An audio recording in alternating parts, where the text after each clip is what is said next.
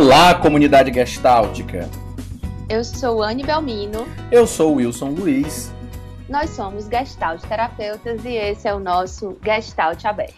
Um podcast que tem a missão de gerar bons debates acerca da Gestalt Terapia, com muita arte e bom humor, sem perder a seriedade do assunto. Engole o choro. Isso não é coisa de menino. Tu não é macho, não? Quero saber se tu é homem com H maiúsculo. Homens, o nosso papo hoje é especialmente com vocês. E com vocês, mulheres, também, que ajudam a formar e convivem com tantos homens por aí. Nesse episódio, homem pode chorar, pode usar rosa, vestir saia, mas espera aí. Afinal, onde a gente aprendeu que certas atitudes e ações destituem ou invalidam a masculinidade? Ela está nos homens a partir de suas ações? Onde a gente aprendeu tudo isso? Alguém naturalmente pode remeter aos pais ou aos tempos, mas e quem os ensinou? Qual é essa cartilha que pareou a violência e a truculência à masculinidade, fazendo inclusive com que muitas mulheres espelhem a figura de homem a estas características? O assunto é sério e fala de muitas vidas. Para isso, Convidamos uma mesa repleta de homens que exercerão o seu lugar de fala e também contarão um pouco do que eles têm construído em torno de cuidados voltados especialmente aos homens. Estamos recebendo hoje ele, que é psicólogo, gestalterapeuta e há mais de 20 anos participa de um grupo terapêutico de homens, Francisco José Medeiros. Franzé, conta pra gente, quem é você nesse aqui agora? Como você disse, eu sou um curioso sobre, sou psicólogo, mas sou, antes de mais nada, um curioso sobre a humanidade. É, extremamente conectado com as coisas da, da humanidade. Trabalhei com crianças, é, sou psicoterapeuta de crianças e é, outras coisas minhas vocês vão descobrir ao longo do podcast. Além do Franzé, estamos recebendo uma dupla de gestalt terapeutas que também tem um trabalho especial voltado para a escuta e ressignificação das experiências de ser e estar homem no mundo. São eles, do Percorrendo Masculinidades, a Taliba Benaim e Lucas Noura. A Taliba, começando por você, conta pra gente, quem é você nesse aqui agora? Aqui agora eu, sinto bem, eu sentindo que eu, eu sou um, um entre a utopia e o cinismo. E mais especificamente aqui agora, nesse tempo de coronavírus que eu estou recebendo, estou cuidando do meu pai aqui em casa, estou mergulhando mais profundamente nas minhas feridas masculinas. Eu, eu tô, hoje eu estou pendulando entre o medo e a esperança. Então, eu não estou querendo achar o ponto zero, mas eu, é o que sou aqui agora. E você, Lucas? Quem é você nessa gestalt que a gente chama de vida? Bom, eu sou homem, seja lá o que isso for, né? É, estou ah, com curiosidade para trocar ideia com vocês. Sinto grato agora pelo convite também. E no aqui agora mais amplo, sou Gestalt terapeuta, formado pelo Instituto Gestalt de Vanguarda Cláudio Naranjo, e sou também advogado, doutor em Direito. Então, pendulo também entre esses dois mundos, tentando cada vez mais integrá-los. Ser um advogado gestaltista e um gestaltista advogado. Massa. Uhum. E aí, para a gente iniciar a nossa conversa, vocês poderiam contar para a gente como é que foi o despertar de vocês para o trabalho com esse tema, masculinidades, e como que o trabalho a nível pessoal, né, nos, pró nos próprios mergulhos de vocês, vem se entrelaçando com o trabalho que vocês oferecem na perspectiva clínica. Quem começa? Eu posso começar. Eu posso começar porque eu acho que eu estou o que está mais fora do, do, do, eixo nesse caso. É, o grupo do, de homens que eu faço parte é, é um grupo que tem 21 anos e ele não é um grupo de trabalho. Eu não sou psicólogo. Ele é um grupo autogerido. É, ele foi criado baseado na, nos princípios do Gibson Craig. O Gibson Craig é um xamã que mora em Lot Lothlórien, na uma cidade artificial em, na Inglaterra, que percebeu que em várias tribos indígenas tinha uma tradição de os homens à noite sentar e conversar sobre as próprias angústias. Então ele criou os grupos Guerreiros do Coração e saiu espalhando pelo mundo.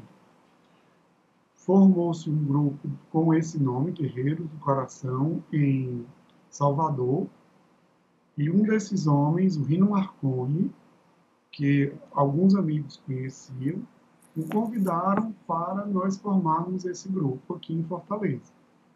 E nós aqui em Fortaleza chamamos grupos de homens de Fortaleza.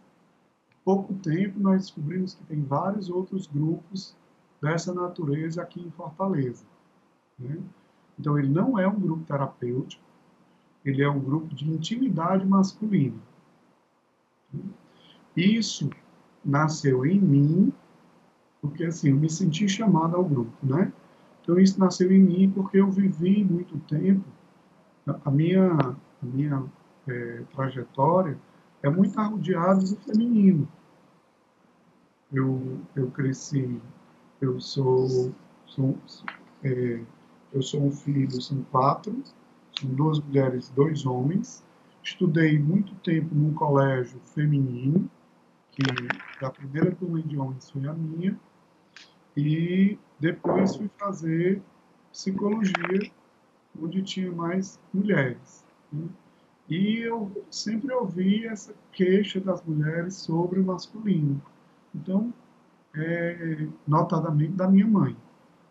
Então, fui é, movido por isso, comecei a questionar esse, que, que, que, que homens somos, somos, nós somos para essas mulheres, porque nós somos é, princípios de tantas dores. Né? Então, nós, eu comecei desse jeito. Eu não me proponho a um trabalho, é, um psicólogo que, ah, eu trabalho especificamente com homens, eu sou um estudioso da causa do masculino. Eu tenho essa trajetória com grupo, teve uma época que eu formei esse grupo na universidade, quando eu trabalhava lá e era do ICEPEC, na Universidade Federal, a gente tinha esse grupo lá, mas foi um grupo que depois se dispersou e se só, só se manteve esse. Fran, e você fala que o grupo, né, um grupo autogestado por vocês e que permanece a, até hoje como esse grupo de intimidade né? Sim. Ele não tem essa perspectiva de se nomear um grupo terapêutico, mas eu imagino que ele tem um efeito muito terapêutico para os homens que participam e participaram dele ao longo da história. Com certeza. Visto que, como é um grupo de intimidade, como a gente começa a falar da nossa intimidade, das nossas dores, que o funcionamento do grupo é assim, durante sete anos, mais ou menos, ele funcionou semanalmente. É, ao longo desses 21 anos, nós estudamos, nós estudamos alguns livros, por exemplo, João de Ferro, nós estudamos o Caminho Quádruplo, nós estudamos, é, nós estamos estudando o Comunicação Não Violenta, né? e durante duas vezes por ano, nós fazemos um, um encontro de imersão nós nos propomos a passar um final de semana nos trabalhando. Em que perspectiva? Às vezes, nós, algumas vezes, nós convidamos algumas pessoas para vir nos conduzir, o Rino Marconi, por exemplo, que, que segue a tradição do Pathwork. Chamamos o, o Cipriano Lucchesi, que ele é mais conhecido na academia na área de é, avaliação pedagógica, mas ele tem grande trajetória também na tradição do Petrol. Nós fizemos trabalho com o psiquiatra Raimundo Severo. Então, sempre chamamos homens para nos conduzir. Né? E nos propomos esses trabalhos. Ele tem efeito terapêutico, sim. Ele proporciona um mergulho de autoconhecimento, embora ele não tenha essa proposta. Sim. É, e os meninos do Percorrendo Masculinidades também tem um trabalho de grupo, né? Vocês podem falar um pouquinho como é que surgiu, se antes do grupo vocês já tinham um trabalho, se já faziam algum trabalho a nível pessoal. Quem quer falar ou quer falar? Ah, bom, posso falar. Eu Bom, eu comecei que eu considero de jornada terapêutica já há alguns anos, mas é, comecei a olhar para esse aspecto do masculino, do estar homem no mundo, muito durante o período, meu período do doutorado em Berlim. Eu morei lá durante quase seis anos e querendo ou não, uma outra cultura em vários aspectos, mas também nesse aspecto de comportamento do homem, relacionamento é, homem e mulher. E aí eu estou fazendo um recorte de Berlim que é bem específico, não dá para falar que a Alemanha é assim, né? A Alemanha, em geral, é um país mais conservador, mas em Berlim tem muita profusão de ideias, profusão de comportamentos. É um, uma cidade bem gestáltica no sentido de que muita coisa cabe, né? Então lá eu observei que os homens, se, na sua maioria, né, estou generalizando, se portavam de forma diferente, existia uma uma forma diferente de, se relacionar com, com outro sexo, né? Não, não, vou entrar em detalhes aqui, em comparações, se era melhor, pior, porque acho que não passa por aí, mas me abriu esse primeiro olhar, assim, de, olha, tem, tem algo diferente, né? Não, não é essa coisa, o machão latino, né, galanteador e tal. É um estereótipo bem ventilado, terras tropicais, né?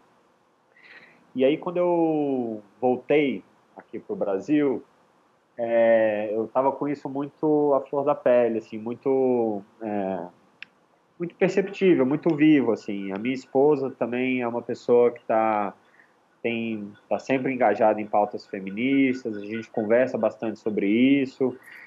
E aí eu passei, enquanto eu estava me readaptando de volta no Brasil, eu me percebia me policiando, andando à noite na rua.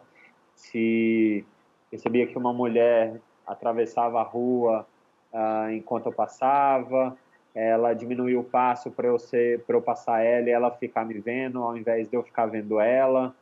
Então assim, essas, esses micro cuidados que mulheres têm durante 100% do tempo delas né enquanto elas estão na rua pensando em que roupa vai vestir uh, como vai voltar para casa é, e ouvindo histórias de amigas amiga que sai do carro do caminho do carro até a porta de casa ela coloca a chave na mão como se fosse um objeto para se defender. Assim, e eu, enquanto homem, não, não tinha nada disso, né? Comecei a repensar um pouco meus privilégios e aí foi quando entrei em contato com a Taliba e ele estava é, tocando um grupo, né, junto com outros homens, chamado Falo Gestáltico. Acho que ele vai falar mais um pouquinho sobre isso. E ali foi quando eu encontrei um pouco de de eco assim nas minhas preocupações, né? Quanto a o que é ser homem é, hoje em dia, né? E se existem formas diferentes daquelas automáticas, né? Daquelas automatizadas. E de lá a gente saiu do grupo, eu ainda frequento ele, mas é, a verdade é que a gente iniciou um outro movimento, que é o Percorrendo Masculinidades, onde a gente busca com práticas terapêuticas, vivências terapêuticas, utilizando a Gestalt como fio condutor, é, jogar consciência, fazer provocações em homens é, sobre o que é ser homem, o que é estar homem no mundo hoje, né? Acho que a gente tem muitas caixinhas ideais do que é ser homem e a ideia é desconstruir essas caixinhas ou pelo menos criar novas caixinhas para a gente poder navegar entre elas, né? Então é onde a gente está nesse momento. Né? Acho que ao longo do, do encontro de hoje a gente fala mais um pouquinho sobre nosso trabalho. Não, gente, nem agradecer, a gente não pode ignorar o fundo, tá? Acho que o fundo, não sei se aí tá rolando a puja, né? O panelaço. Tá. Tá. tá. tá ótimo. É, é aquela puxa, aquele som budista que para meditar, que faz uns barulhos, então tá gostoso, né? Renova a fé na humanidade. Exato, não podia deixar de ignorar esse barulhinho bom. Então, e, e agradecer também por estar aqui, né? Eu, eu acompanho o, o Gestalt Aberta desde o primeiro episódio, adoro estar com vocês.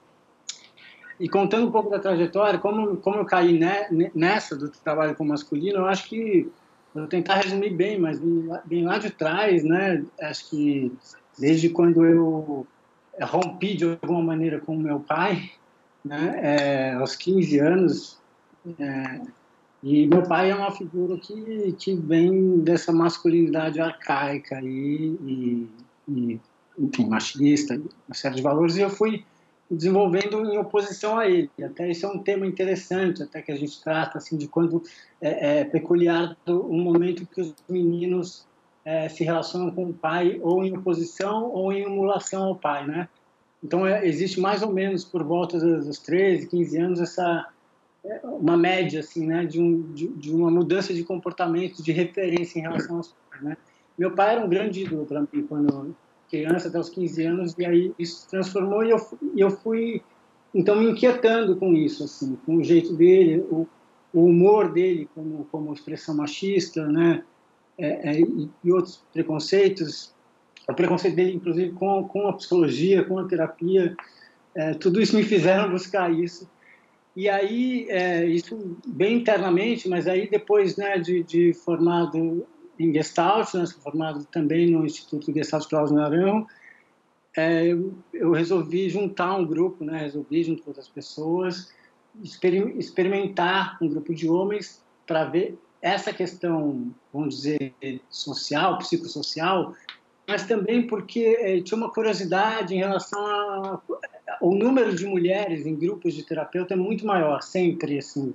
Onde eu andei, eu via sempre mais mulheres, né?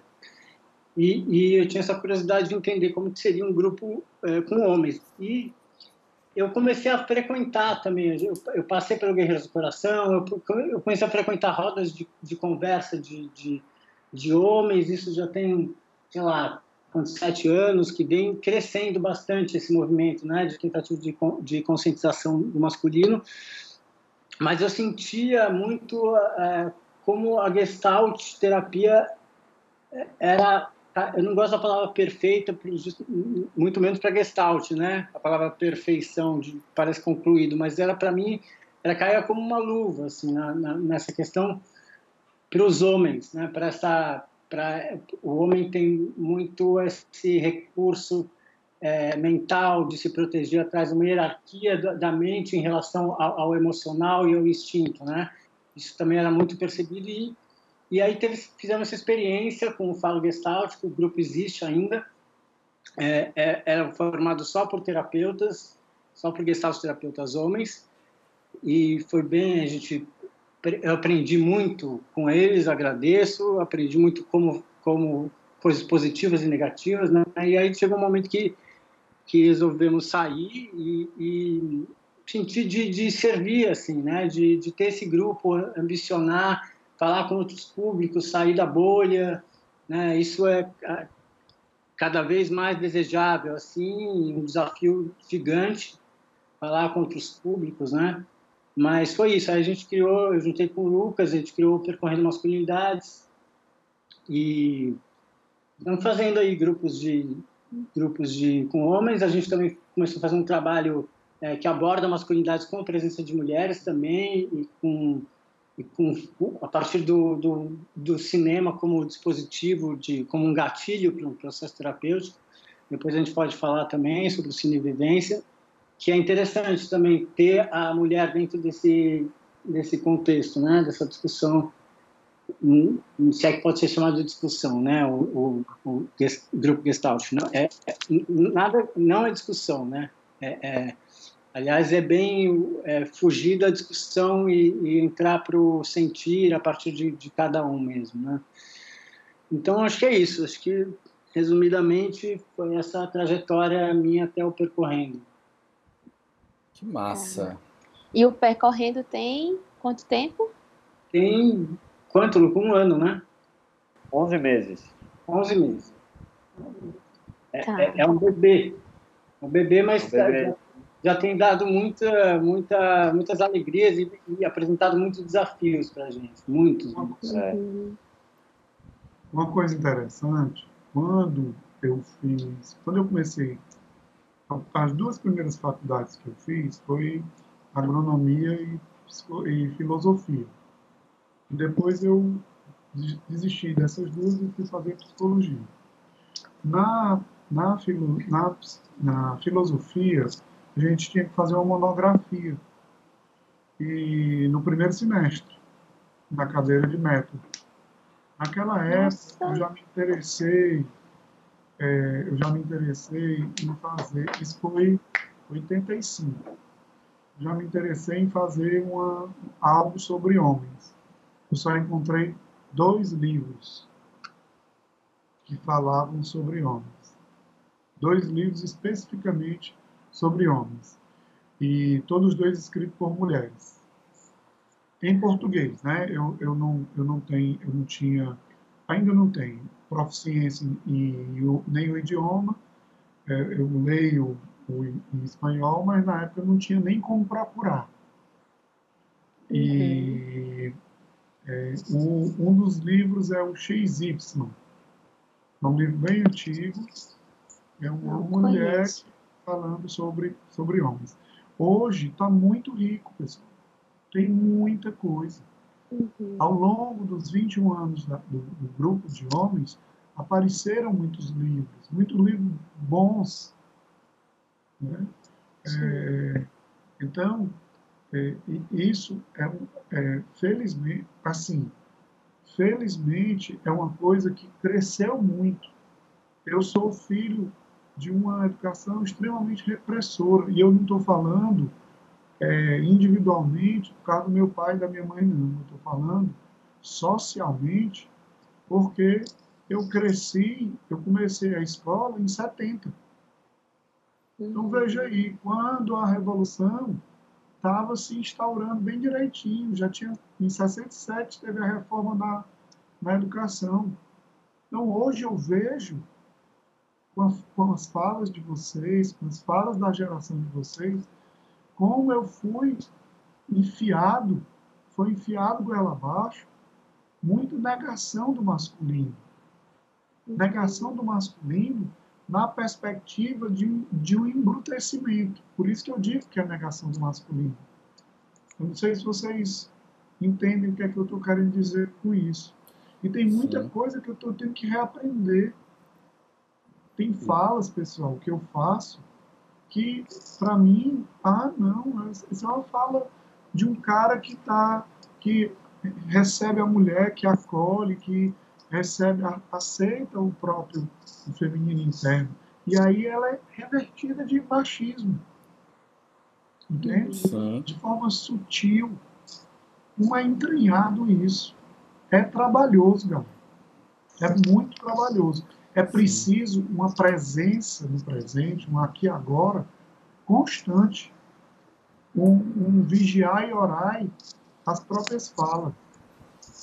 Sim, não sei Sem se... dúvida, principalmente se a gente leva em consideração que o machismo muitas vezes não tem primeiro não tem dono, né? E segundo não tem gênero, não tem sexo, né? É algo estrutural. Uhum. Então vai estar numa propaganda de TV, vai vir de uma mulher, vai vir de um adolescente, de um idoso.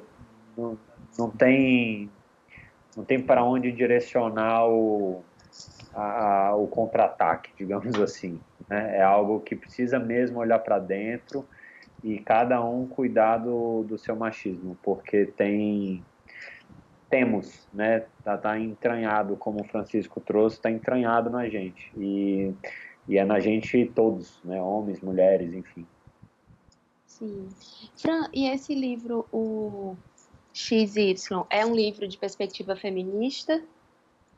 É, Mano, eu não, eu não tenho condição de dizer, porque faz muito tempo que eu li. Né? É, eu, eu, eu realmente não, não, posso, não posso discorrer sobre ele.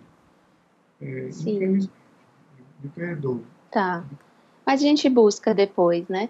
Porque essa fala do Lucas me, me, me acendeu essa questão, né? né? Dentro desse processo de desconstrução de um machismo estrutural, onde a gente não não adianta ficar buscando culpados, né? Eu reconheço que o movimento feminista vem sendo, né, ao longo de todo o século XX, XXI, é, um, um importante de, agente de desconstrução, né? Existe uma força das mulheres para levantar discussões e tal, é, enfim. Mas é muito importante que agora os próprios homens estejam a olhar para essa para esse masculino, né? Ou para essas masculinidades, né? Inclusive, eu acho que, que é interessante a gente falar um pouco desse plural, né? Assim como a gente fala dos feminismos, né? Como que vocês reconhecem é, essas diferenças entre o masculino, as masculinidades? É, eu, ou... eu, eu, particularmente, eu, eu gosto desse tema porque é, é, é, em relação às, às palavras. Né? Eu lembro quando a gente foi digitar lá, percorrendo masculinidades, o, corretor do, do Word ele não permite, quer dizer, ele grifa lá em masculinidades, plural. Então já começa daí. Né? Então, é, é e, e, em relação às palavras, também queria comentar assim, o quanto que isso, para mim, pelo menos, é muito importante. Assim, e, e eu fico cutucando, usando o X, né, quando é esse, esse plural é masculino e feminino, muita gente fala, ah, que bobagem, acho que vai mudar as coisas por aí. Eu acho sim, eu acho, eu acho a importância do verbo é muito grande. Também, assim, tem vários exemplos que para mim são o próprio mascul... é, é, feminismo e, e, machismo. Eles usam o mesmo sufixo, mas eles são coisas diferentes, não, são é, antagônicas, né? Então, por que será que a gente não inventa outra palavra? Porque isso tudo é muito, isso tudo mexe muito na estrutura. A língua, né, a língua estrutura da cultura, né? Então, enfim, é, para mim a gente tem vários exemplos, assim, dá para falar mais para frente, assim, de, de palavras, o quanto que a gente pode olhar para isso, né, nos termos. E masculinidades no plural, é, eu acho que para mim é, é, é, a essência do trabalho que a gente busca, né, na Gestalt, assim, de, de ampliar o olhar, né? O masculino era tido como um, um, modelo único e restrito e bastante limitado, né? Que a gente pode falar, citar os clichês do, do, do da virilidade, etc., da, da, força, do foco e não sei o quê, e, e, e eficiência, e uma série de uma, uma série não tão grande de, de, de definições do que, que, é, que é ser homem, né? E aí o nosso trabalho é de ampliar isso mesmo, o que, que são as masculinidades, porque o que pega para mim também é olhar para trás e ver o quanto essa masculinidade no singular significava para mim quando criança, quando menino e para os outros meninos, com certeza, mais importante que a vida, era uma identidade, uma identidade restrita, pequena, um ego que era mais importante que a própria vida. Era ser homem, era ser considerado homem, eu sou considerado homem, é mais importante do que viver. Eu sentia isso muito forte, assim, e, e outras, outras pessoas também, entrevistando outros, lembrando da infância. Então, é, é, nosso trabalho é realmente de, a partir de dentro, ampliar essas possibilidades para para as masculinidades é, virarem humanidades, né? Chegar a um ponto de ser humanidade. É, porque tem um lugar aqui, puxando esse gancho do Bena, o ser homem ele está muito relacionado, ele não é inerente. É como se o homem precisasse a todo momento provar que é homem. Né? É um constante colocar-se à prova ou estar à prova. E isso é muito exaustivo, isso é muito cansativo, isso é, em grande sentido, em grande parte, é limitante também. Ah, é diferente de mulheres que menstruam, é mais evidente que são mulheres, né? É, homens têm esse lugar de, ah, então prova aí que é homem, então faz aí, deixa eu ver se tu é homem mesmo. E isso está no cotidiano, isso se repete sem que a gente perceba, enfim. É, e eu sinto, percebo que homens vêm, vêm mostrando cansaço quanto a isso. Né? Precisa seria benéfico onde quando seria benéfico se chegássemos num lugar onde homens também descansassem no ser homem sem precisar provar né e só para não deixar passar esse esse gancho Anne que você faz do, do feminismo eu sinto como é isso mesmo assim mais uma vez as mulheres tomaram a, a frente da coisa e deslocaram é, ou convidaram a deslocar os homens do seu papel instituído, constituído, conhecido. A partir, a partir do momento que você tem mulheres uh, indo para o mercado de trabalho, não querendo assumir simplesmente o papel de bela recatada e do lar, é, homens também são convidados a repensar onde estão no mundo e, e como querem dialogar nesse, nessa nova configuração. Né? Já não basta homens terem é, um, um ótimo salário, um teto para morar, um carrão, viajar para Disney uma vez ao ano. É, queremos mais, né? Queremos homens, queremos mulheres mais. E para onde que que homens vão? Eu sinto que homens, ah, em geral, se veem muito desamparados quando percebem que o status quo já não lhes serve. Na verdade, eu, eu na minha compreensão, eu concordo plenamente com as duas falas. Ah, na minha compreensão, a gente estava aparentemente confortável no nosso lugar, porque era um lugar de aparente poder, e as mulheres vai, vão e nos deslocam e começam a mostrar que nós vivemos dores. E por isso nós começamos a nos mexer, né? instigados a estar num outro lugar. Né? felizmente, veio diferente com as mulheres mesmo. E, assim, uma coisa que eu tenho aprendido é que é, é, a impressão que eu tenho é que, na, que quando surge um novo, a gente pensa sempre ele como uno. Então, o feminismo, a gente sempre pensava no feminismo como uma coisa só. Né? O movimento negro pensava como uma coisa só né, movimento indígena, a masculinidade a gente pensava que era um bloco esmagador. Ao longo do tempo a gente vai vendo que tem que tudo é muito plural, que não tem essa unidade, essa fantasia. Eu estudei durante muito tempo uma tradição Pathway, né? estudei durante um, bom tempo essa tradição, não é uma tradição é, psico, psicológica, e a gente pensava que era uma coisa só. Quando a gente começa a estudar e aprofunda, vê como ela é plural, entende? Então, assim, é uma fantasia que eu tenho abandonado. De que existe uma coisa só, que existe só um Oriente Médio, que existe só uma Ásia, que existe só uma África. Sabe? Quando a gente entra um pouco mais e começa a entrar, a gente começa a ver se aqui dentro dentro do grupo de homens que eu participo, tem diversas masculinidades, você imagine quando ele é intercultural. Quando você começa a, a incluir, por exemplo, o Lucas teve a oportunidade de estar em Berlim e fazer esse tipo de contato. Sim. Vocês em São Paulo acabam tendo mais uma coisa bem mais plural. Então, assim, são, são dois elementos que vocês trouxeram eu acho muito rico e que é mais uma vez a gente precisando prestar atenção. Sim. Sim. Super interessante o que os meninos estão movimentando, né? Me faz pensar, inclusive, em várias, várias coisas. Eu lembro muito, quando vocês estão falando disso, eu me lembro muito daquela famosa frase do Sartre, né? De que a existência precede a essência.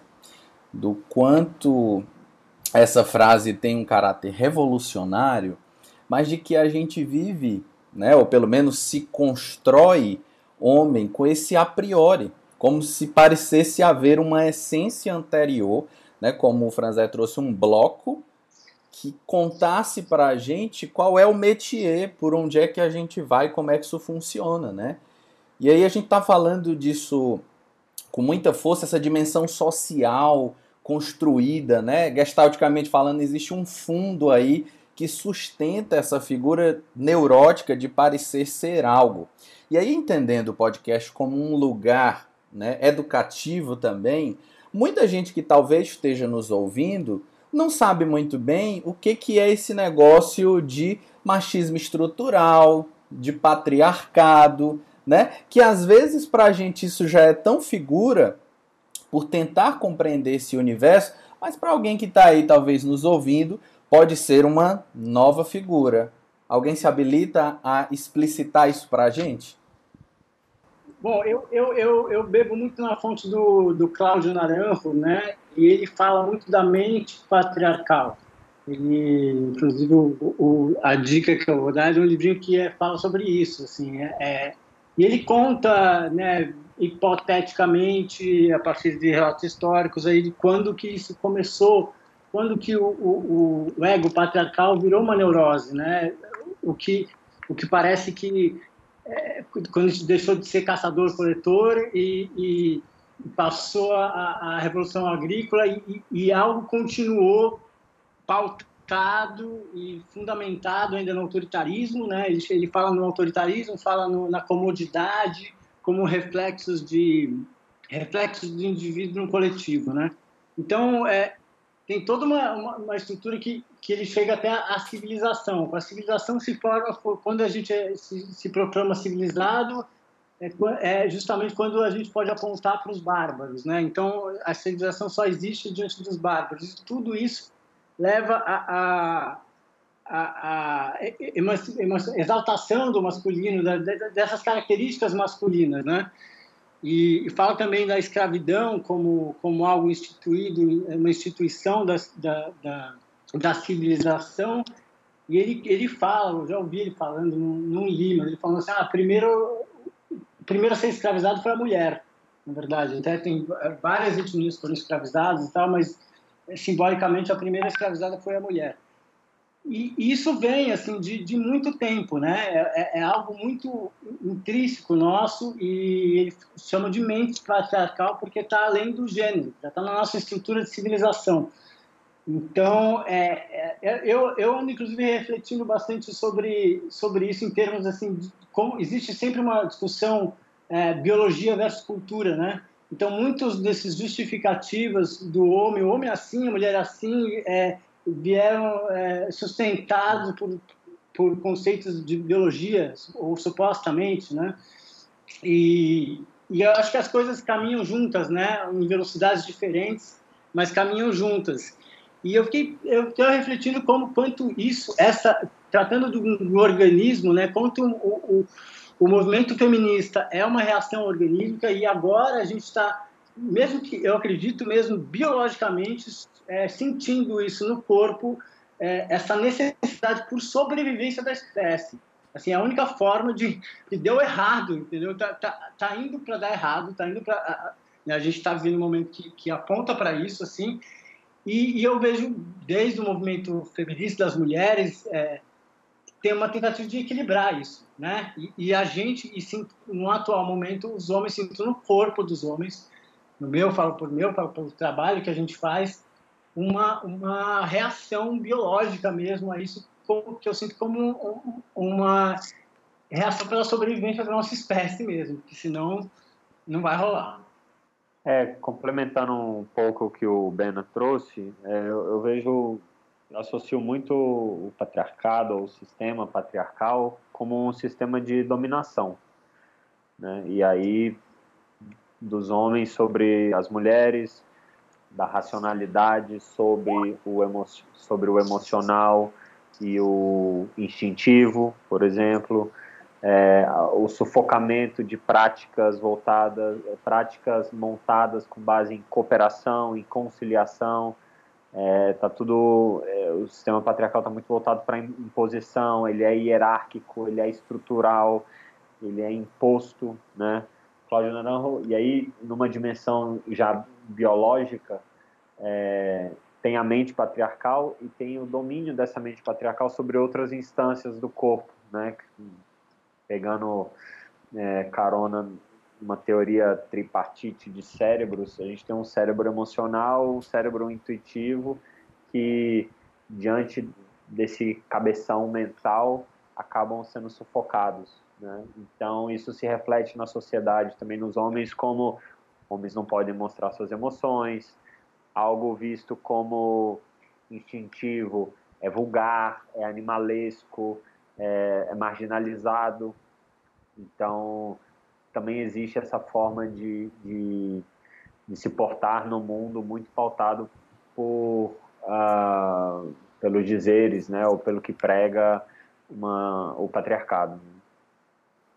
Sim, e aí eu fico pensando, quando a gente toca nessa dimensão, o quanto, como eu já havia dito, a gente precisa enxergar esse movimento que muitas vezes inicia como um dar-se conta nosso, mas esse movimento de propagação como uma condição educativa. E entendendo essa ideia de educação na maior radicalidade da palavra, uma via pedagógica mesmo, de cuidado. Porque quando a gente fala né, de machismo estrutural, muito embora a gente esteja falando de uma estrutura, a gente também precisa lembrar, no meu modo de compreender, que estrutura tem a ver com sustentação. E isso sustenta muita coisa. Isso sustenta um lugar interessante para a gente, até o Franzé trouxe isso no começo, né? que muitas vezes tem um certo gozo de estar nesse lugar. Né? E o dar-se conta para essa movimentação, essa mudança, eu penso que precisa vir de um modo mais delicado, né? A gente conseguir dizer, brother, é por aí, eu também choro, né? Essa abertura para a experiência que muitas vezes é dolorosa, mas que nos convida a esse lugar de ir por essa via sensível, pedagógica, que muitas vezes me chega a, até mesmo no consultório de algumas, alguns homens, né? Trazer falas do tipo, porra, mas esse negócio aí do feminismo, né? Querem anular o nosso lugar. E aí vem a minha provocação: pera, mas que lugar é esse? Né? Vamos pensar esse lugar? Será que é de anulamento mesmo? Ou se a maneira como eu tenho vivido essa experiência precisa ser por uma via de anulação, né? Do tipo, ei, eu também passo por isso. Essa via empática, eu fico pensando que talvez seja a porta de entrada para a provocação Faz sentido, meninos, isso que eu estou provocando? Sim, eu acho que esse, esse é a porta de entrada, esse movimento de homens se sensibilizando diante de homens. Né? Eu vejo um movimento muito é, positivo, crescente nesse sentido. Eu, às vezes, desconfio, esse meu lado cético e cínico que eu falei que eu penduro, desconfia se isso não está dentro de uma bolha muito pequena no panorama geral, mas existe isso. Né? E e aí eu, eu, eu concordo isso isso que você falou que a porta de entrada é necessário se, se, se, se sensibilizar diante de um outro homem, por isso grupos de homens. Mas aí eu quero, eu, eu aproveito para enfatizar, sublinhar que é a porta de entrada. O que, que o que, que eu senti uhum. nesses anos que eu participei de alguns grupos. É, eu acho super importante que, que haja grupos, que tenham homens se reunindo para falar entre homens mas eu via um risco de acontecer que é o, o, o falar sobre apenas, apenas Sim. falar sobre. Sim. E uma das coisas que a gente identificou em vários grupos de homens é, é, e, e, vários em grupos terapêuticos em que tinham homens é que o ideal é muito caro para o homem. É muito é muito caro se tiver fácil de ele entrar nesse lugar do ideal e, e, e, é uma forma bem assim bem mais presente no masculino pelo que eu observei e, e rodas de conversa, quando ficam só, só na conversa, só no falar sobre, caem, podem cair num ideal que se distancia da prática.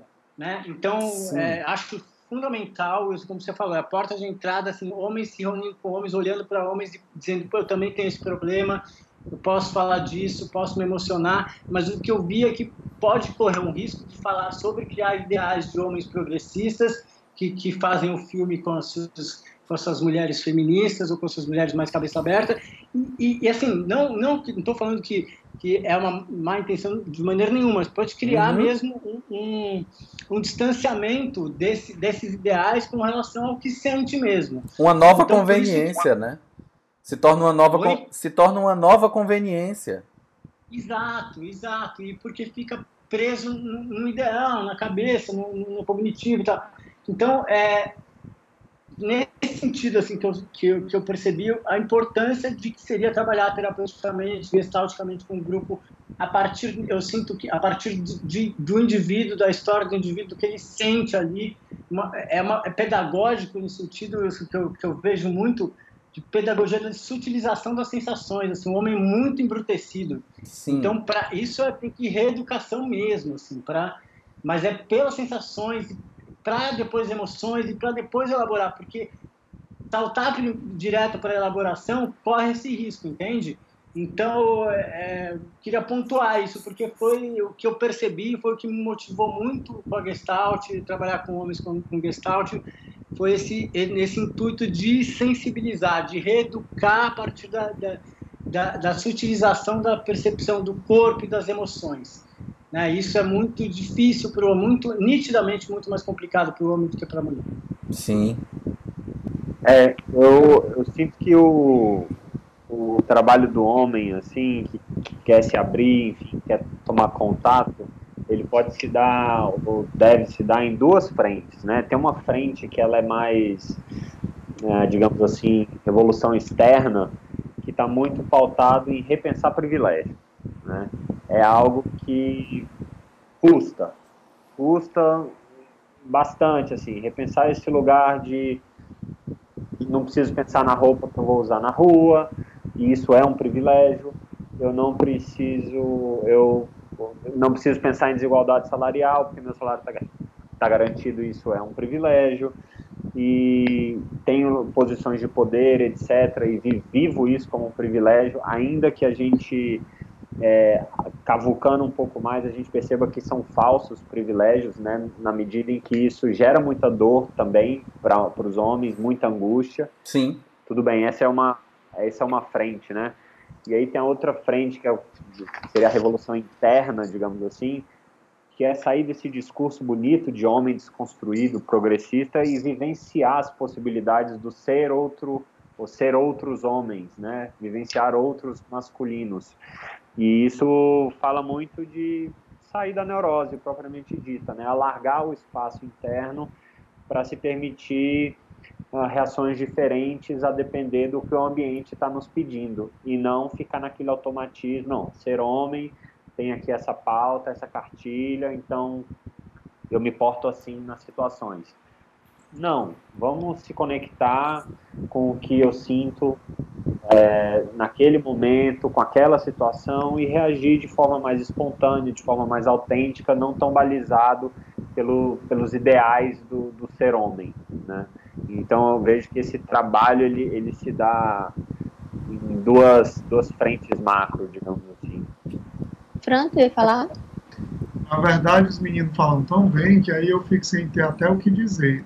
É, é, sinto vocês vocês realmente têm uma fala muito muito organizada. A minha, é, é, como eu não estou acostumado com isso, é, ela não é tão estruturada, mas me sinto muito tocado, assim, é, eu diria, Taliba, que um dos maiores trabalhos dentro do grupo de homens é conseguir que a pessoa fale a partir de dentro. Uhum. Que fale a partir do vivido que não fale sobre. Esse é muito trabalhoso, principalmente com velho, mais de 50 anos, sabe? É, é muito trabalhoso. Sabe? É, é uma. É uma é, é, pessoal, é, é, às vezes é a machadada. A gente consegue isso na, no, no, no embate, no, é, fala aí, não volta, presta atenção na tua respiração, sabe? Isso torna um grupo muito terapêutico, porque quando a pessoa começa a reclamar lá, aí o outro vai e diz, como é para ti? Macho, o outro desmonta. Sabe? Desmonta-se. Ele, ele, então, é, e, e, eu posso falar assim, não só na terapia, quanto na, na não só na, na, no grupo de homens, quanto na clínica com homens, esse é um, um trabalho que eu, eu preciso deixar o cara falando sobre, falando sobre, durante um tempo, até ele chegar, ir chegando, e ver que não é ameaçador, porque, por outro lado, eu não posso fazer uma coisa muito forte que desestruture, porque ele pode ficar sem nada. Sim. Uhum. E, esse, esse, como é que vocês falaram, mas, masculino estrutural, esse machismo estrutural. Machismo estrutural. Esse machismo estrutural, se eu arrancar a fórceps, o cara pode se desmanchar. Sim. E, e, não é, e, e esse não é o propósito. Né? Esse não é o propósito. Então, é, é um trabalho, é, é um trabalho não é fácil. Sabe? É, o Lucas estava falando, eu, eu, eu, voltei para a fala da Talila, e o Lucas trouxe outra, outra coisa, agora eu não me lembro. Pode, pode, tu ia falar, Lucas.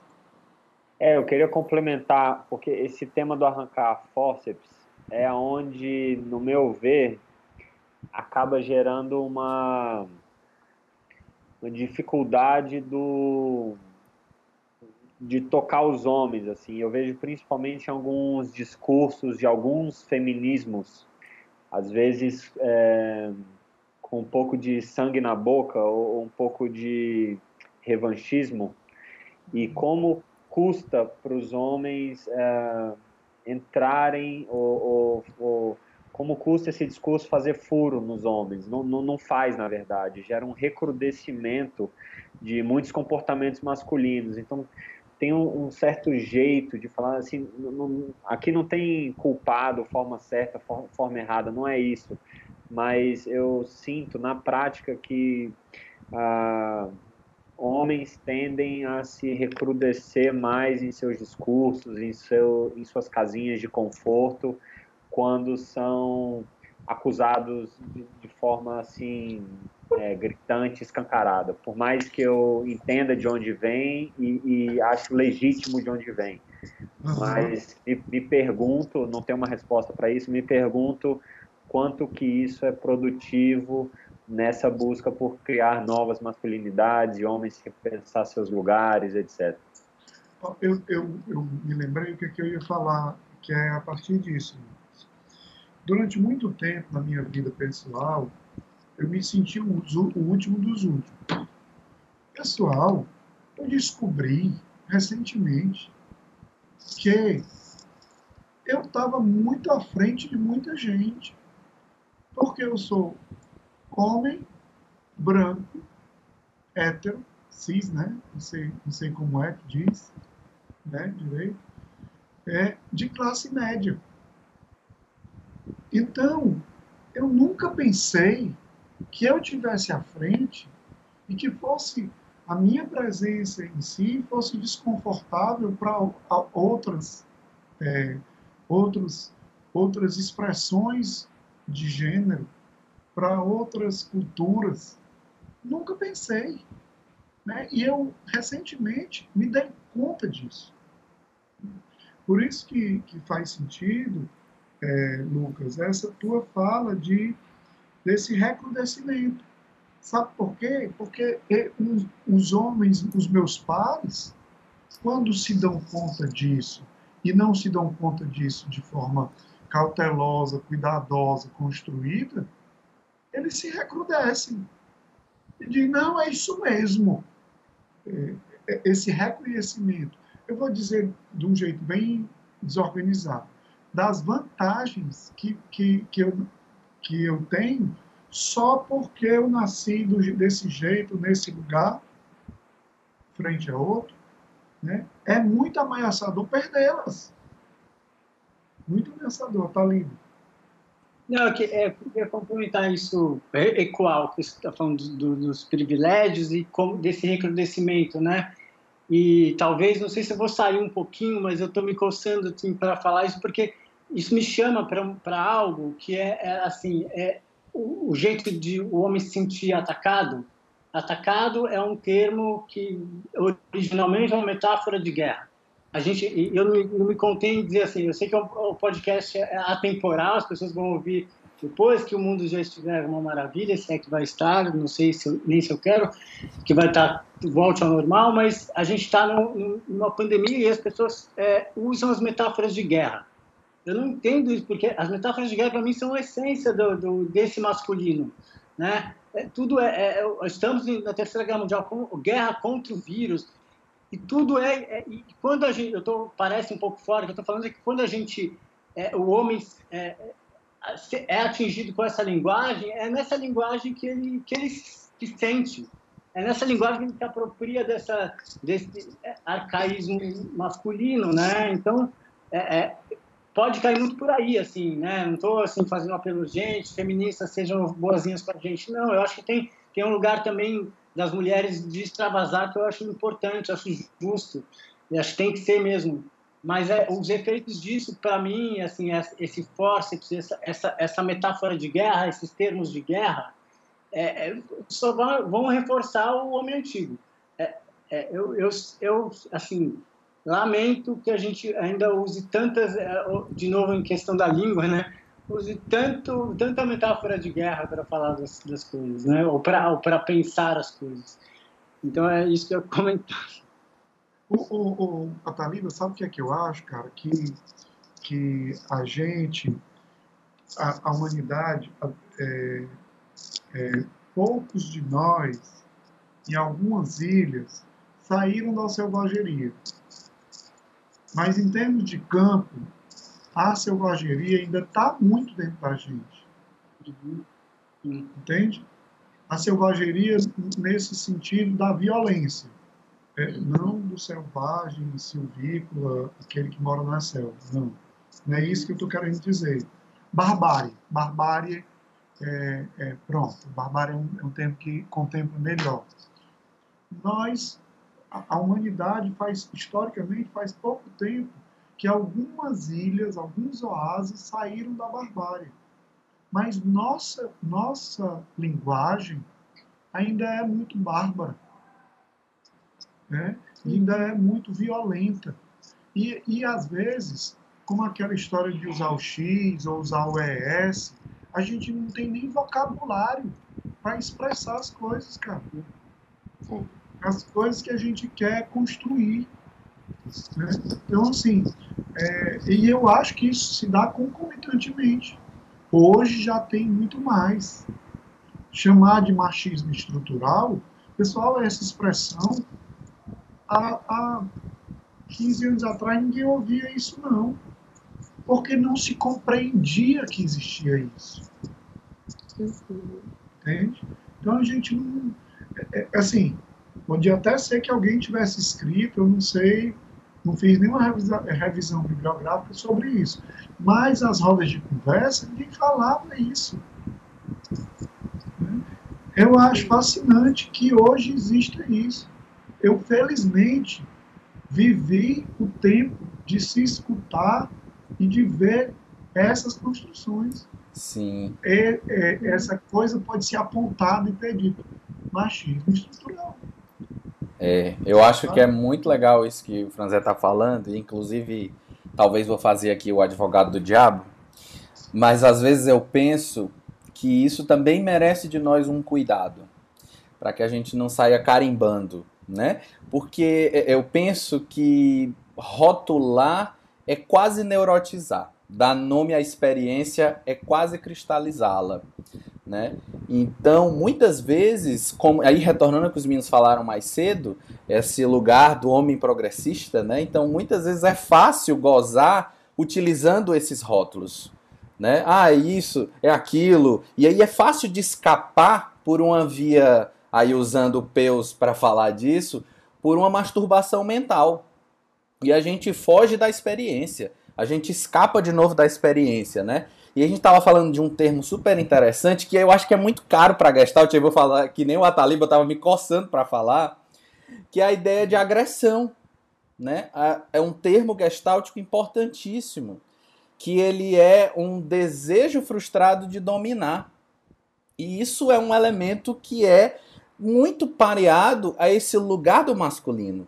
Parece que o homem precisa ter essa postura, tanto que nesse momento que eu falo, o meu corpo ah, se levanta, né? Parece que a gente aprendeu esse negócio, inclusive, com uma memória corporal. De que, opa, deixa eu mostrar minha masculinidade. Então, mostrar masculinidade é inflar o peito e mostrar os braços como elemento de força. Né? Aonde está isso? Aonde está a fragilidade como uma necessidade de acolher esse meu outro lado? Né? Eu penso que essa coisa da força eu uso muito isso, uh, falo muito isso em supervisão, em sala de aula, de que a gente só guarda no cofre aquilo que é frágil. Ou seja, a gente só expõe força para aquilo que está frágil mesmo, para assustar. Peus fala disso, né, de agressividade como uma necessidade frustrada de dominar. É isso? Eu vou rapidinho só duas coisas. Você falou do para Gestalt, né, e o e o Fran falou no começo da, da estão trabalhando com a comunicação não violenta. Tem uma frase do Marshall, né, que a, agressividade é uma, uma expressão trágica de, de uma fragilidade, não é isso? Tem, tem, uma, tem isso também, né? Então, assim, é, é uma expressão equivocada, trágica de, de, de, um, de, uma, ah, de uma carência, né? De um pedido, de um pedido. Eu não estou com a frase aqui, mas eu queria lembrar também que eu acho que a, a, a, é, é, muitas coisas da CNV conversam muito com a Gestalt, né? E, e tem, tem é, origens parecidas no Buber, né? Tem, enfim. É, e queria lembrar que o Franz falou que estão estão estudando esse, esse livro. E queria ouvir mais a Wani também, uai. A gente não está ouvindo você falar. Ah, sim. é, eu estava aqui confabulando já a minha próxima provocação para vocês. E é legal vir, né, desse, dessa cutucadinha sua, Taliba, porque é, a gente escuta muito falar do, do homem que fere, né? Assim, existe uma, uma compreensão de muitas mulheres em relações abusivas, enfim, de muitos casos de violência, de uma violência crescente e tal, né? E às vezes é espantoso ainda a gente olhar dentro dessa compreensão de que esse homem que fere, né, por trás desse homem que fere, é, existe um homem ferido, né? Então, é, eu queria ouvir um pouquinho de vocês, né? O que é que vocês entendem sobre esse homem ferido? Como que ele se construiu? Quem foi essa criança? eu acho que a gente amplia um pouco a discussão. É, e vai e volta, né? Assim, não tem muita ordem, a gente está aqui no fluxo. Enfim. Então, eu, eu vejo essa relação bem, bem forte, assim, né? Esse homem que fere também já foi homem ferido, né? Eu primeiro pontuar sobre o homem que fere, né? E o uso da, da violência, né? Para mim, está ficando cada vez mais claro como a violência é uma, uma falta de recurso emocional para lidar com a frustração que o Wilson trouxe de uma forma mais criativa, né, de uma forma, é, não gosto muito dessa palavra, mas de uma forma mais saudável. É, uh, nós, homens, em geral, é, tivemos muito pouco contato com com sensibilidade, com acolhimento, com afeto, são valores é, associados mais ao feminino. E na sociedade homofóbica na qual a gente está inserida, existe uma pressa para que, que o homem rompa com esses valores e entre no mundo dos homens é, para que garotos né, saiam desse, de, desse percam o contato com essas características e entrem no mundo dos homens é, apressadamente. Então aquele colinho materno ah, onde ali sim a gente está experienciando afeto, acolhimento, é, aquele berço esplêndido, né? Não tem, tem nada a fazer, não tem nenhum lugar para ir. É, isso em homens é uma hipótese, eu não sei se isso já foi verificado, assim. Eu tenho a sensação que em, meninos isso dura menos, é mais curto. Existe uma pressa da mãe e do pai em colocar o, o menino em outras situações com mais referenciais de masculino. E isso causa uma grande ferida. Isso é um lugar de muita dor esse, essa saída precoce desse lugar quentinho, acolhedor, de afeto, que é o, o colo materno, enfim, costuma ser, né? Sem, sem generalizar. Então, sim, é, de trás, por trás desse homem que fere, existe esse homem ferido, sim. Esse homem que, que foi um garoto, que quis mais afeto, que quis sentir mais, que quis é, enfim, se conectar com o seu feminino e não pôde ou não, não lhe foi dado espaço. Então, acho que a violência acaba sendo um, um, reflexo, um sintoma, muito mais do que causa de qualquer coisa, um sintoma dessa, dessa falta de afeto no passado.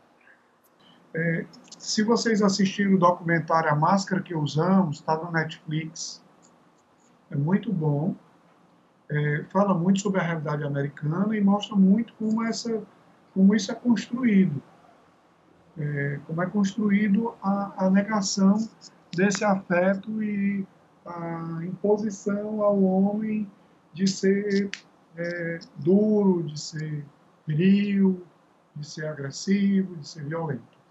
É, no entanto, eu quero pontuar assim, às vezes, pessoal, não sei na experiência de vocês, é, com, com, com, os homens, mas na, na, minha experiência com mães de homens e com mulheres, é, e, e, mesmo com os homens, eu percebo também que ou nós somos empurrados à agressividade e ou ao não empoderamento. Vou, dar vou já explicar como é que isso acontece.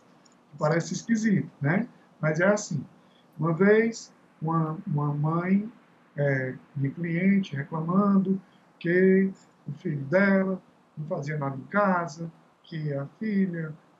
Não, que o marido não ajudava em casa, que o marido, marido não ajudava em casa, não fazia nada. Aí eu disse: Tu tem dois filhos, né? É. Tu tem uma filha, nove anos, né? E tem um filho, tem, e ele, teu filho tem 11 anos, né? É. Tua filha lava as calcinhas dela? Lava, lava as calcinhas dela, claro. Eu ensinei desde o começo. E o teu filho lava as cuecas? Não. Entende? Então, assim, é, é, é negada essa apropriação e essa, e, e, essa possibilidade. E aí o, o menino vai crescendo como um incompetente no que diz respeito à ocupação de um espaço de empoderamento. As escolhas dele são todas permeadas por uma fala do mãe.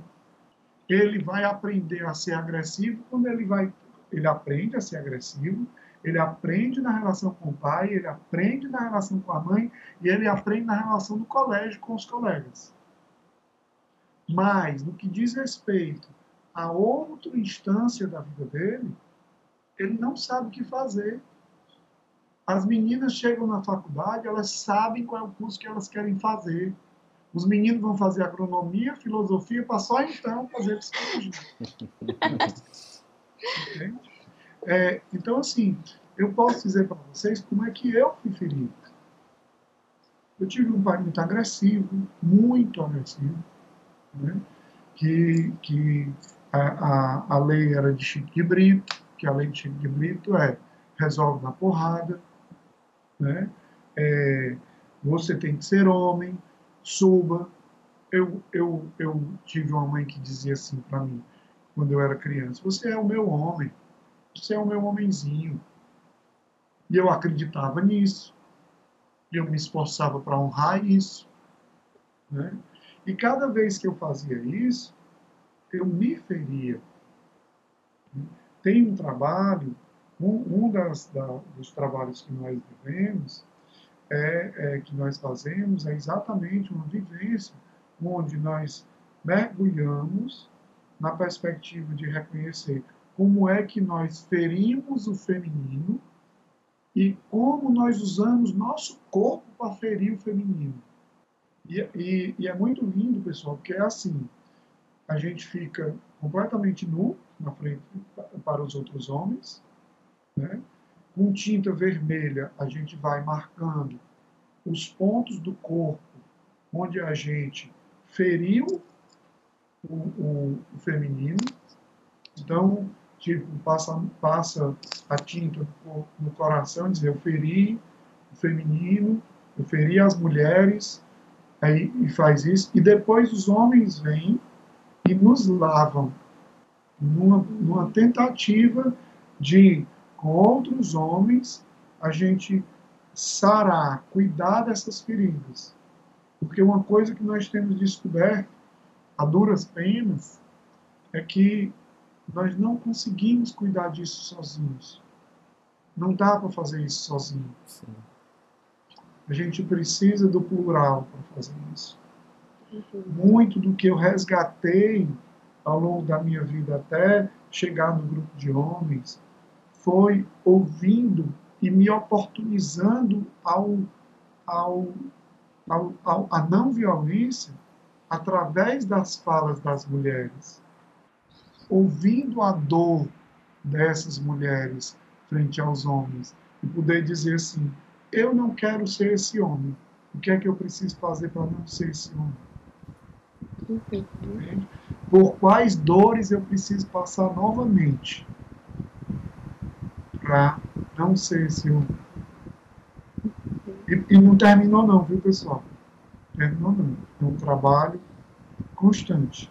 Porque vira e mexe eu me percebo sutilmente atropelando. Sutilmente sendo tóxico. Sutilmente sendo agressivo no sentido de esconder minha fragilidade. Sendo violento como um sintoma de uma neurose. É, e esse, essa questão das sutilezas do machismo é algo que eu já conversei muito nos grupos de mulheres, né, que eu já passei nas rodas e tal, porque o machismo clássico, né, aquele que está posto à violência, à agressão, ele é muito identificado e fortemente combatido. Mas esse machismo sutil do dia a dia, da interrupção, da fala, é, enfim, é muito mais difícil até da mulher perceber, né? Por isso que eu acho que nós mulheres temos muito a contribuir nesses apontamentos, né? Não, claro, não se colocando no lugar de educadoras, mas na verdade muito mais de parceiras nessa construção, porque nós também estamos desconstruindo os nossos machismos, né? Então, enquanto mulheres, reconhecermos esse lugar de poder olhar para si e se reinventar e, né, e buscar relações diferentes e não estar na perspectiva só do ataque, né, do apontar o dedo, mas de se colocar muito mais como parceira, como apoiadora é, nessa desconstrução, eu acho que enquanto sociedade a gente tem muito mais a ganhar, mesmo que inclusive, seja desafiador muitas vezes. Inclusive, o que a gente estava fazendo aqui, até que o Ataliba disse, Wanda, eu quero te escutar. Uhum. Porque um homem, muitas vezes, num roda de mulheres, ele fala e pronto. Né? E o que ele falar está posto. Eu não estou dizendo mandar, não. Ele parece bacana, parece legal, mas tem uma desqualificação da fala do feminino. Uhum. Sim, sim. Ele, ele monopoliza, muitas vezes. Nós monopolizamos, né? Ele não, nós. Uhum. É isso que, isso que a, o Anis falou, é, é, muito bom, assim, de ouvir na voz de uma mulher, né? E, assim, porque é, o ideal seria esse, esse, esse acordo. Estamos aqui, ó, pode... Eu, pelo menos tenho isso com a minha esposa, assim, de, aponta, né? Com, mas com doçura. né? Então tem esse cuidado de momento, mas aponta porque realmente eu vou e várias vezes eu me pego no trabalho mesmo, trabalho como diretora é, e, e, eu às vezes me pego interrompendo. Aí, eu, aí, às vezes até me, minha cabeça fala assim, não, mas não, me interrompi porque eu interromperia qualquer um, não importa. deixa, né? É, por que interromperia um homem também? É, o, o, mecanismo da cabeça é tão, é tão sagaz e tão antigo que ele ainda vai querer justificar, mas assim, se a gente puder ter esse acordo, como você falou, com, com delicadeza, assim, da ambas as partes, um, um consenso, porque acho que tem muito homem que quer realmente, mas assim não é, não consegue essa é, meios, essa parceria e, esse, e, essa essa ressonância nem entre próprios homens e, e, com as suas mulheres também, assim às vezes vem de um jeito como a gente já falou que recrudesce. Então esse, esses acordos entre entre é, parceiros, amigos, e tal são muito bem-vindos, né? Então sim, eu eu acho eu acho mesmo que é, lá, aí em São Paulo tem, tem um, é um lugar, né? Uhum. Que é o pessoal que está por trás é o Papo de Homem, e eu achei fascinante, porque é, começou com uma coisa para tratar do, do masculino, mas tem mulheres. Tem mulheres e, é, pessoal, para mim, as mulheres me sinalizam, eu sou muito grato a muitas mulheres que cruzaram o meu caminho e me ajudaram a construir esse novo olhar. A última experiência que eu tive foi na clínica, que teve uma inversão. Eu estava com uma mulher atendendo e fiz uma consideração bem machista e ela pontuou. E pontuou falou e eu disse: Você está coberta de razão. Eu lhe peço desculpa nesse momento, porque eu me deixei atravessar pela, pelo meu machismo.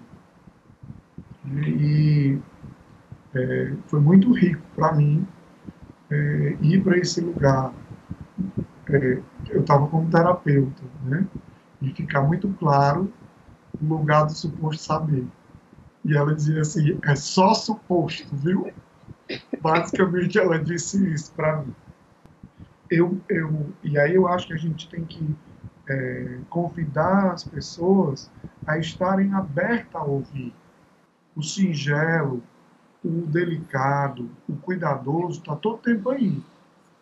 Todo tempo. A gente não quer cuidar.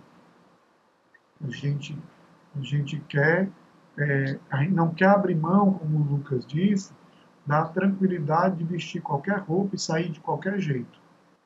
Porque eu, durante muito tempo, eu saí de qualquer jeito fora da dimensão do cuidado.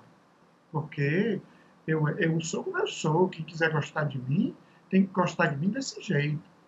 E aí vem o feminino e me chama para a dimensão do cuidado, para a dimensão de um olhar carinhoso, afetivo para mim mesmo. Não da vaidade, uhum. do cuidado. Para mim é, é, é, sempre assim: tem uma, uma distinção das coisas, tem coisas que dividem, que cindem, e tem coisas que unem. O cuidado agrega, junta. O Roberto Crema, não sei se vocês conhecem, ele dizia que, que ele diz, né? Aliás, Bom, ele diz que eu já ouvi dizendo assim: se correr, o bicho pega. Se ficar, o bicho come. Mas se juntar, o bicho foge. E aí, para mim, é isso. A vaidade desagrega. A violência cinge. A agressividade separa. O cuidado junta. Não há cuidado sozinho. Então, é preciso estar aberto ao novo e aberto a questionar sobre como eu me coloco. Uhum. Na dimensão do, da, das masculinidades, na dimensão das, do, do, dos femininos e nas na diversas interfaces culturais. Queria, queria só pontuar, assim, antes da gente se encaminhar aí, uhum. tem uma, um, se pudessem deixar um recado, né, um, é, a gente possa cada vez mais fazer furo nessa ideia de que é, se, eu, se eu tento ser outra coisa, eu vou deixar de ser o que eu sou. Né? E acho que nos homens em especial tem uma, um medo de perder muito grande. Então, assim, se eu mostro, por exemplo, Francisco José trouxe a questão do cuidado. Se eu me mostro cuidadoso, então quer dizer que eu vou deixar de ser viril? Não, você vai apenas é, ter mais possibilidades diante do fato que se apresenta na sua frente. Então, eu vejo muito essa, essa coisa ainda incrustada, assim, eu não quero deixar de ser, eu não quero deixar de ser. Não vai deixar de ser, você só vai alargar suas possibilidades. É como é, andar por vários, vários caminhos, por várias pistas, né? E não ficar toda hora naquele mesmo hum, vai vem neurótico, né? Então, eu acho que isso é muito forte em homens, assim, essa, esse risco de perder, que é um pouco o que o Bena trouxe, de sair desse, cair desse ideal, né? Sair desse ideal, sair desse rótulo que vocês trouxeram, como se isso fosse ameaçador para a existência mesmo da, do homem, né? Enquanto homem.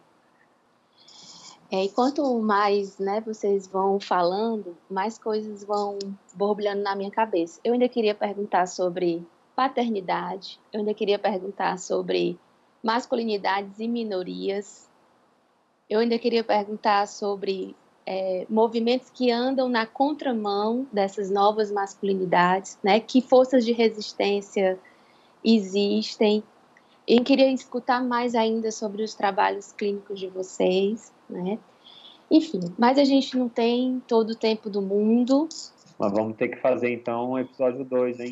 Vamos fazer o episódio 2. O sexualidade também. Eu tava com uma coisa para falar depois, no 2 eu falo. É, eu descobri que tem que, tem que discutir sexualidade masculina, pornografia.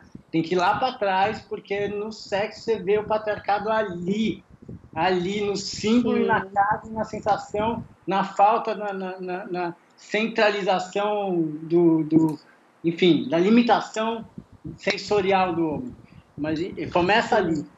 Tem muitas. É, e vários desses outros temas que você falou muito bons aí, subtemas. Né? É, nós já temos que deixar o compromisso aqui para o Masculinidades 2, porque é muita coisa, né? Assim. Mas, assim, para dar um gostinho, esse é o momento que a gente faz assim um arremate, que a gente deixa o microfone aberto para vocês falarem aquilo que a gente não perguntou, ou seja, assim, não falem tudo porque vai ter outro EP, mas, enfim, o recado final, né, como diz o Wilson, manda um beijo, dá um alô. Faz uma é reclamação. hashtag fica em casa. Manda um beijo, é isso. Não, eu, eu, eu vou começar, eu sou falo pra caramba e eu nem sou tão competente, mas assim, para mim, o meu convite é para as pessoas fora, além de ficar em casa. Eu quero pontuar uma coisa sobre isso. É, eu quero dizer assim: nós não estamos em isolamento social, nós estamos em isolamento físico. Se o nosso isolamento social fosse, se o nosso isolamento social fosse social, não seria possível uma mesa dessa, uma conversa dessa. Nós precisamos sustentar esse isolamento físico.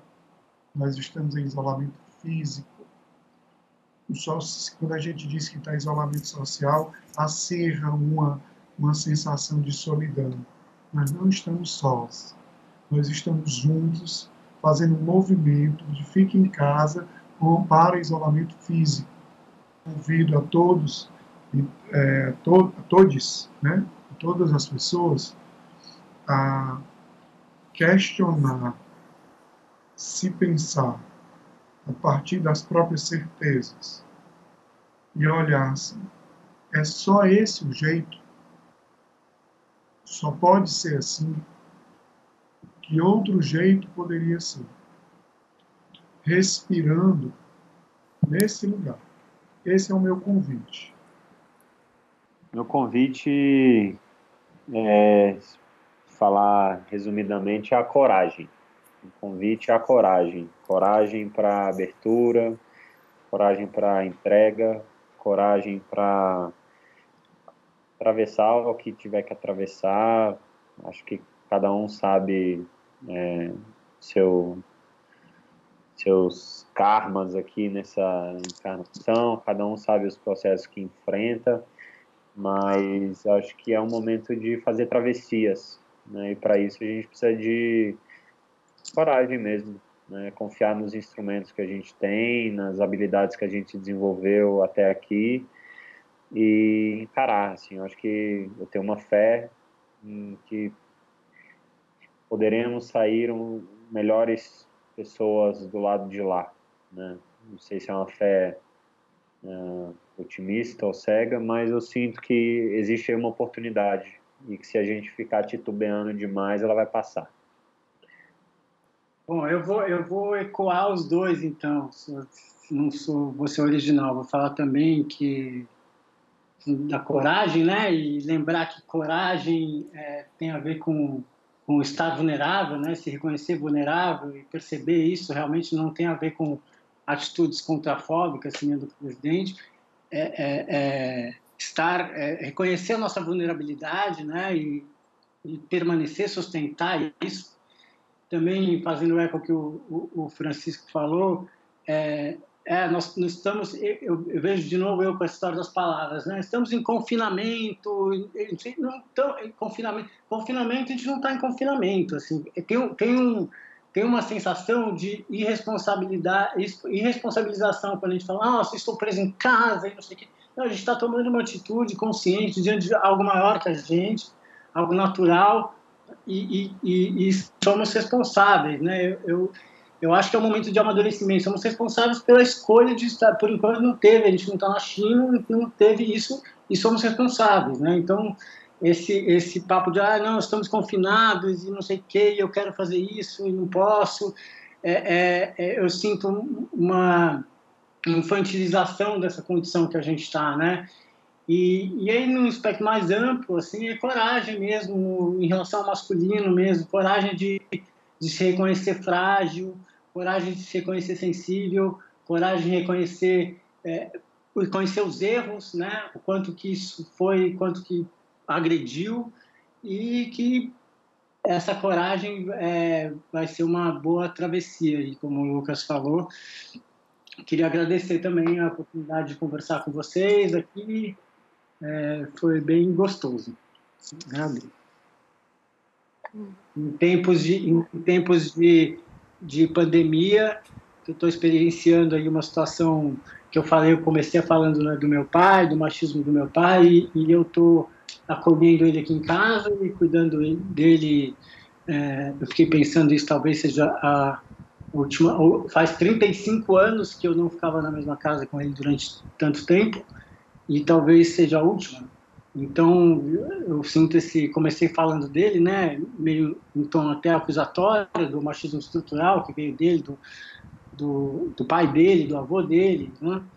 E, mas estou aqui me reconciliando, estou aqui olhando com, com compaixão para mim, para ele, e enfim, estou aproveitando essa oportunidade que Covid-19 me deu.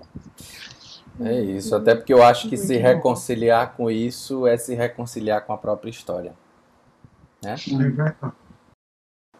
E hoje a gente esteve com eles. Começando por ele, a Taliba Benaim, que é gestalterapeuta pelo Instituto Gestalt de Vanguarda Cláudio Naranjo, facilita o Percorrendo Masculinidades, grupo terapêutico para homens voltado à exploração e vivência de masculinidades. Encontra-se informação no Somatic Experience pela Associação Brasileira de Trauma. É praticante da escola SAT e de meditação Vipassana. Facilita grupos de práticas meditativas e de expansão da consciência. É também roteirista e documentarista de cinema e televisão há 18 anos. Junto dele esteve o Lucas Noura, que é gestalterapeuta e terapeuta sistêmico pelo Instituto Gestalt de Vanguarda Cláudio Naranjo facilita o percorrendo masculinidades, junto com o Ataliba, e possui formação em Clown Gestalt pelo Centro Arte e Presença. É praticante da Escola SAT, também advogado e doutor em Direito. Interessa-se pelo desenvolvimento da capacidade amorosa humana por meio da espiritualidade e da prática psicoterapêutica. Além disso, também esteve com a gente Francisco José, como a que chamamos de Franzé, que é psicólogo clínico, gestalt terapeuta e integrante do grupo de homens, além de colaborador do NUCEPEC, vinculado à Universidade Federal do Ceará. Maravilha! Rapaz, esse menino fazem muita coisa, rapaz. Não é? Nada. Lute. A gente ainda não conseguiu sintetizar esse poder da síntese, vem, acho que vem com a idade. Eu ainda, ainda chego lá, viu? Se- sentiu, sentiu a piada, sentiu aí, né, Franzé? Eu acho que foi uma coisa diretiva aí. É, é- é o que o Bena falou, é sinal de segurança. É Como a isso. gente ainda tá inseguro, bota um monte de coisa aí. É isso mesmo. É isso mesmo. Ai, gente, foi ótimo. Eu sempre fico com muita tristeza quando eu vou terminar. É, mas é, precisamos, né, fechar. Queria agradecer imensamente a presença de vocês nesse nosso Happy End Night de sexta-feira. É, super disponíveis para gravar, né, aqui nessa quarentena. Enfim, que a vida de todo mundo bagunçou muito. É, mas antes de vocês irem embora, é, temos aquele momento todo especial, que é o nosso É Figura, que é o momento de vocês deixarem uma indicação para os nossos ouvintes. Pode ser o que vocês quiserem, enfim.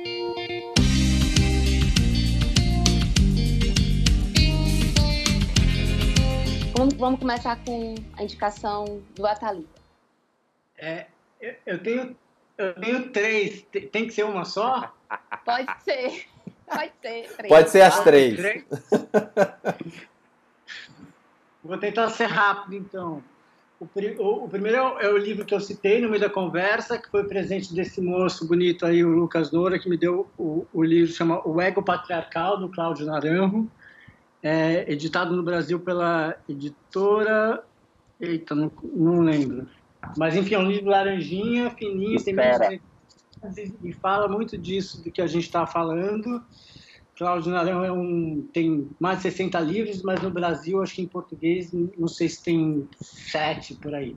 Então, esse é um dos livros é, traduzidos para o português, tudo a ver com o que a gente falou. A outra, outra figura que eu queria colocar é, é a música é, It's the End of the World as We Know It, do R.E.M., que é uma prática que eu venho tentando fazer, dançando essa música. É, é, é, é, o- fim do mundo tal qual conhecemos, né? E que para mim diz bastante coisa do que a gente está vivendo. E a terceira dica é, é que tem no, no site da SPCine, está rolando o, É Tudo Verdade, festival de documentários que estaria acontecendo é, presencialmente, né? Tem- mas está disponível lá de graça os filmes. E tem uma série do Chris Marquer, que é um documentarista francês, é bem ensaísta, assim, então é mais cabeçudo, assim, para quem gosta de filosofia. São três episódios que ele fez para TV francesa. Em especial tem um episódio, ele vai falando das, das democracia, de palavras nostalgia, palavras origem grega e vai é, várias pessoas do mundo inteiro vão teorizando sobre isso. Tem uma sobre misoginia que fala da sexualidade. Então são essas as minhas é, tá, tá lá disponível SP, site da SPCine. É tudo verdade.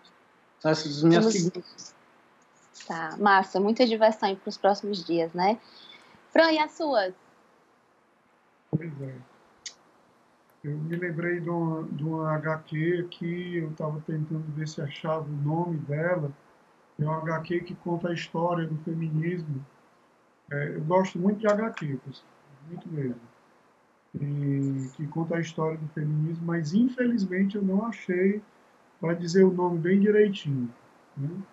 E eu, eu não vou fazer só uma também, não. Eu queria indicar três filmes. Um filme é Meu Pai Eterno Amigo. É um filme antigo, mas é a história de um filho que resolve resgatar a história, é obrigado a resgatar a história com o pai a partir dos cuidados dele com ele na velhice. Muito lindo. O outro é Notas de Rebeldia, que esse está no Netflix. É a história de um, um filho de uma de uma de um, de um dono de uma cadeia de restaurantes de churrasco e que ele não quer fazer isso, ele quer ser sommelier. Então, no, mostra essas, essa tentativa de superação da, do, da obrigação do legado que nós somos impostos, às vezes, pelos pais, de uma forma ou de outra. E outro filme, esse está no Amazon Prime, A Pele Não Vai Longe.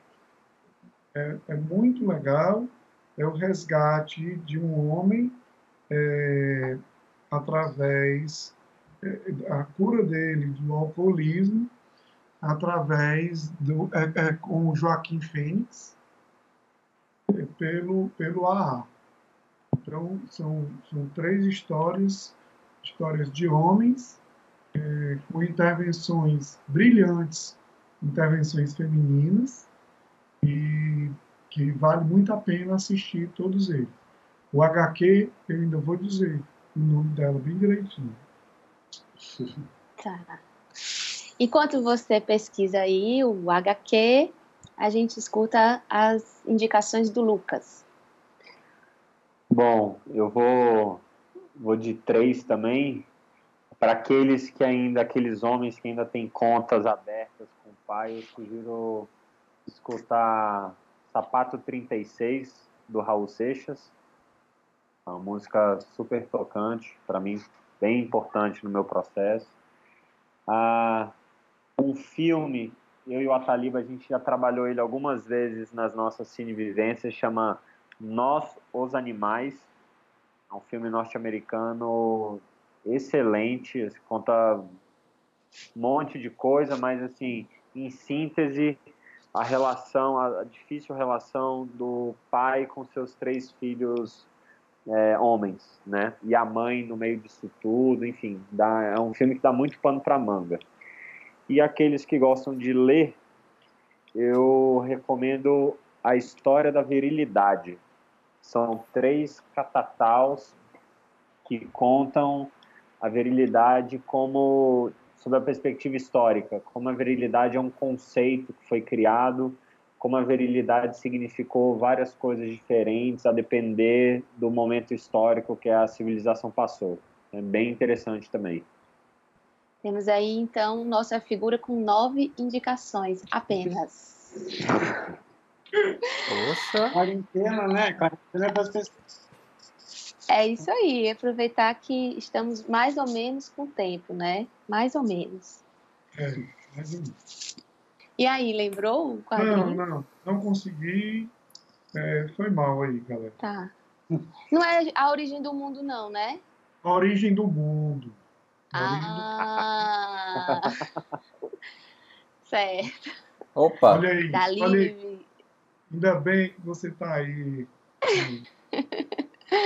Pronto, pois o quadrinho é a origem do mundo. E aí a gente vai se despedindo, né? Agradecendo mais uma vez a presença de Ataliba, Lucas e Fran. É, estamos chiques, temos um site agora, só nosso. Se vocês quiserem acessar, todos os nossos episódios estão lá, inclusive para fazer download e maratonar. É o podcast gestaltaberta.com.br para falar com a gente, vocês podem mandar e-mail podcast gestaltaberta@gmail.com ou nos chamar lá no direct do Instagram, que é o arroba podcast gestaltaberta. No Instagram eu estou como arroba Belmino. E eu como arroba wilsonluiz.pc. E o Percorrendo Masculinidade está no Instagram como arroba Percorrendo tracinho embaixo masculinidades. Pronto. Vale a pena conferir a, a página dos, dos meninos. E é isso. Esse podcast tem como apresentação, criação e concepção o Anne Belmino e o Wilson Luiz. Edição e mixagem de Marcelo Gomes com música de Matias Lobo. E por aqui nós fechamos mais uma Gestalt. Tchau, tchau e até o próximo episódio. Muito rico. Ah, eu não vou sair porque eu vou jantar. Ah, tá bom. Vai lá. todos. Tá. Beijo, gente. Boa noite. Tchau, tchau, gente. Boa semana. Tchau.